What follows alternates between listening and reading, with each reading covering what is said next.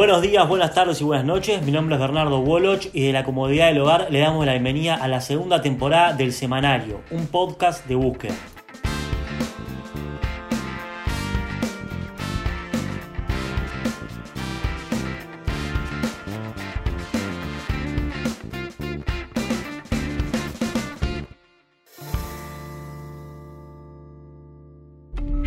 Hello, you've reached the Price's Family Phone. If you'd like to leave a message for Adam. Corinne Thomas. or Ryan, you can do so after the beep. Beep.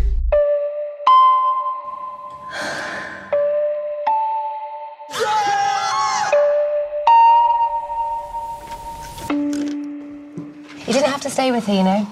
Do I know you? She told you she was pregnant and then she lost the baby. God. She made it up. She was never pregnant.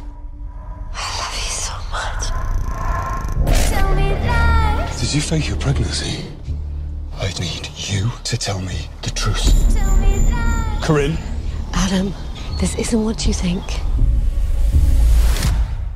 Lo que acabamos de escuchar forma parte del tráiler de la nueva serie de Netflix No hables con extraños, que casualmente esta semana Búsqueda publicó en la sección de cultura una reseña sobre la serie. El autor de esa nota es el señor Fernando Saltulo, el cual está del otro lado, esperemos que esté del otro lado, y el que seguramente conozcan como músico, sociólogo, miembro de Santulo y el Peyote Asesino, o también en colaboraciones con Bajo Fondo y Campo. Pero, por si no lo sabían, Santulo es también periodista y columnista de búsqueda desde hace ya un tiempo. Fernando, ¿cómo estás? ¿Qué tal? ¿Cómo va todo bien por ahí? Bien, gracias por estar del otro lado. No sé si prefieres que te diga Fernando o que te diga Santulo. No, no, Fernando, Fernando. Fernando, bien. ¿Hace cuánto formas parte de búsqueda como columnista y hace cuánto como colaborador de cultura? Mira, eh, yo en búsqueda empecé eh, hace, ¿qué será? Tres años con, un- con la columna semanal, que fue un espacio como muy, muy libre que me propuso Andrés Danza.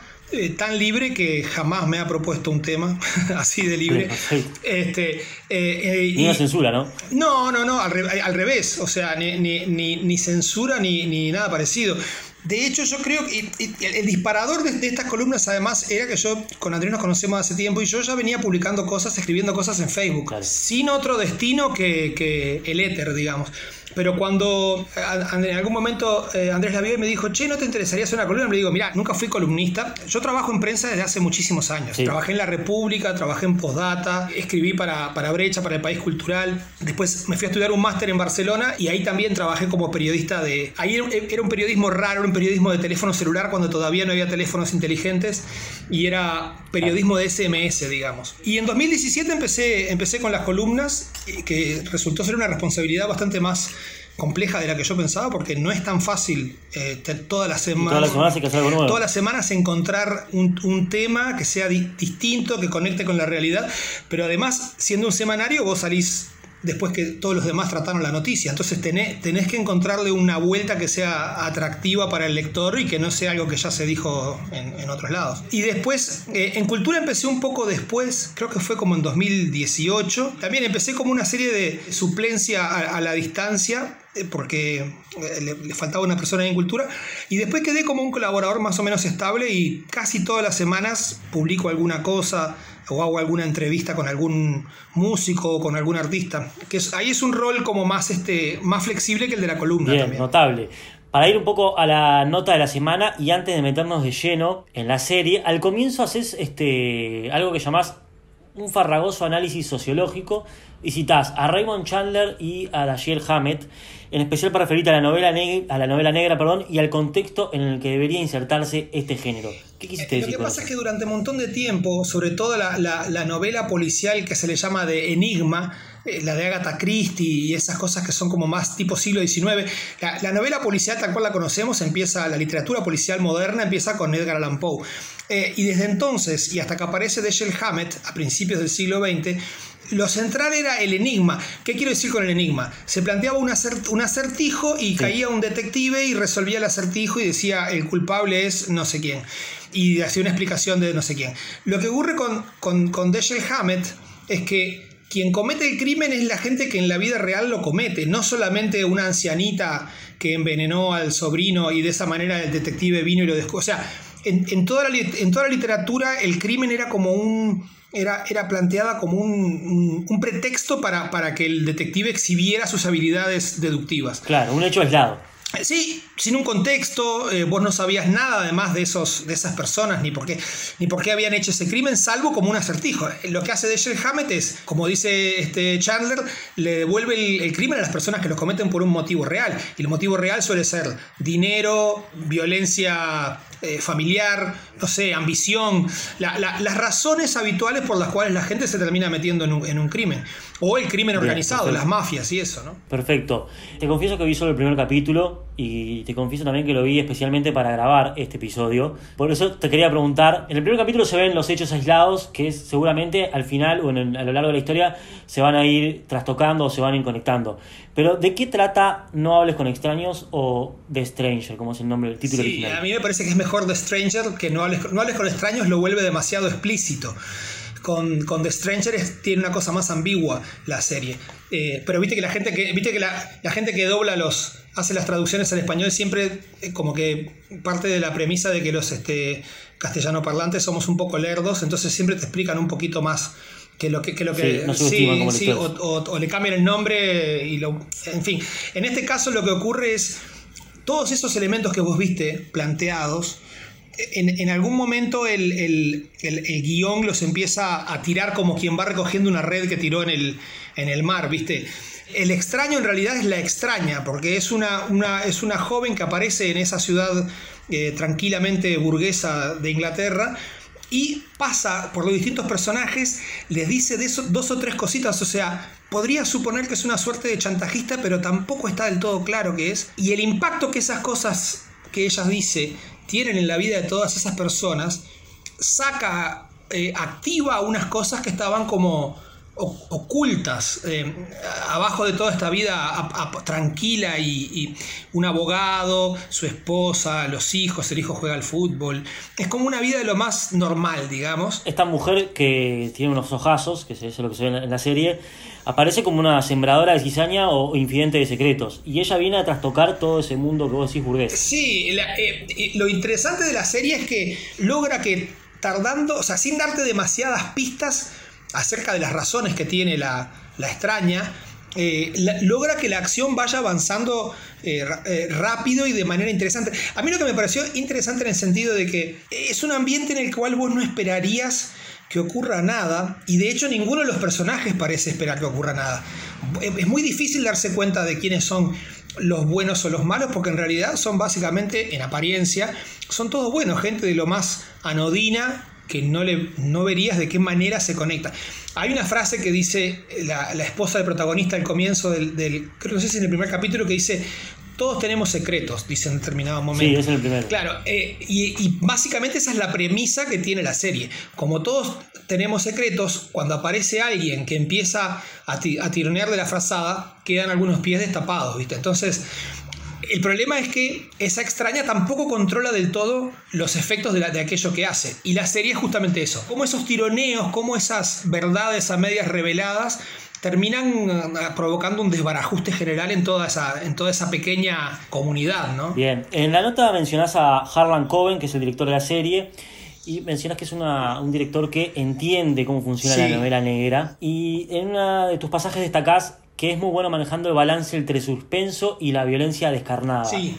Y quiero preguntarte por qué. Eh, porque, porque, viste que normalmente las, en las series policiales hay, de varios tipos, ¿no? Pero hay unas que son más bien de acción. El tipo persigue al chorro, salta un puente, se tira por un precipicio, le pega trompadas a uno, mata a otro.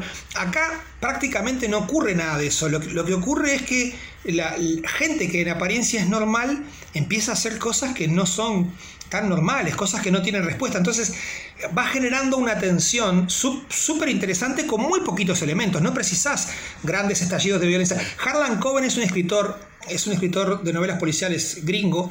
Y se, ve que le dio por, eh, a través de Netflix ha conseguido, digamos, que sus, sus obras empiecen a ser adaptadas a televisión. Lo interesante es que como pasa en las novelas, no hay un montón de... Hay, hay violencia, en algún momento alguien muere, en algún momento alguien lo mató, etc. O sea, hay violencia.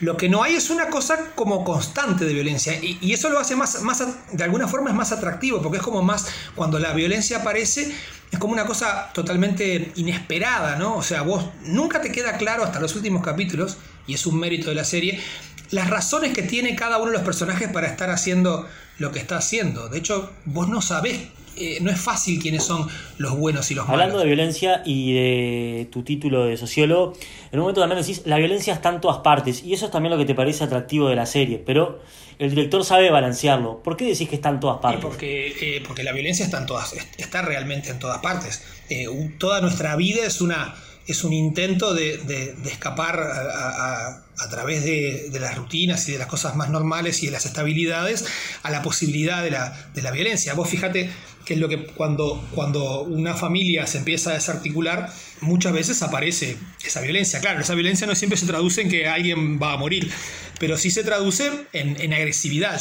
Quizás en lugar de utilizar la palabra violencia, podría haber utilizado la, la posibilidad de la violencia. Eh, habría sido más, más exacto. Esta serie lo que hace es eso, explora eso. Eh, cómo en un mundo en el que aparentemente la violencia no tiene lugar, porque todo el mundo es apaciblemente burgués, aparece un factor desencadenante y todo lo que estaba estabilizado se desestabiliza, no en un punto, sino en siete puntos distintos. Y eso es lo que hace que después al final, cuando empiezan a recoger la red, empiezas a decir, ah, mirá, pero esto era por esto, no sé. qué". O sea, es, ingenioso el, armado y es ingenioso cómo te van mostrando eh, lo que va ocurriendo sin revelarte todo, que eso a veces también pasa, ¿no? Que hay un enigma, pero más allá del enigma van pasando cosas y van apareciendo detalles, pero no, no se te revela nada esencial hasta que no llegas al final. Eso es, está bueno. Bien, perfecto. Te quería hacer una consulta hablando un poco de los personajes. A mí, una de las grandes series detectivescas que vi, o por lo menos la que tengo como referencia eh, absoluta, es True Detective 1. No sé si la viste. No, no la vi. Te la recomiendo vehementemente. Actúa Matthew McConaughey, entre otros, es un personaje que la descoce en la serie. Pero el detective secundario, cuando ve una remera en el bosque, eh, perdida, agarrada a un árbol, él dice la frase Jesus Crispy, como que se sorprende. Ajá. A mí esa me pareció un, po- un poco naif, me dio como un poco de ingenuidad. Sin embargo, el resto de los personajes, que lo decís en la nota, están como bien construidos. Y hablabas en particular de la detective número uno. Sí, la, eh, claro, la, eh, la- la actriz este, Siobhan Finnegan, no, no me acuerdo el nombre, el nombre del personaje. No, está bien construido porque tiene... A, a mí a veces lo que me pasa en las novelas policiales es que les importa tanto la, la perseguir el enigma o la acción que se olvidan de desarrollar los personajes.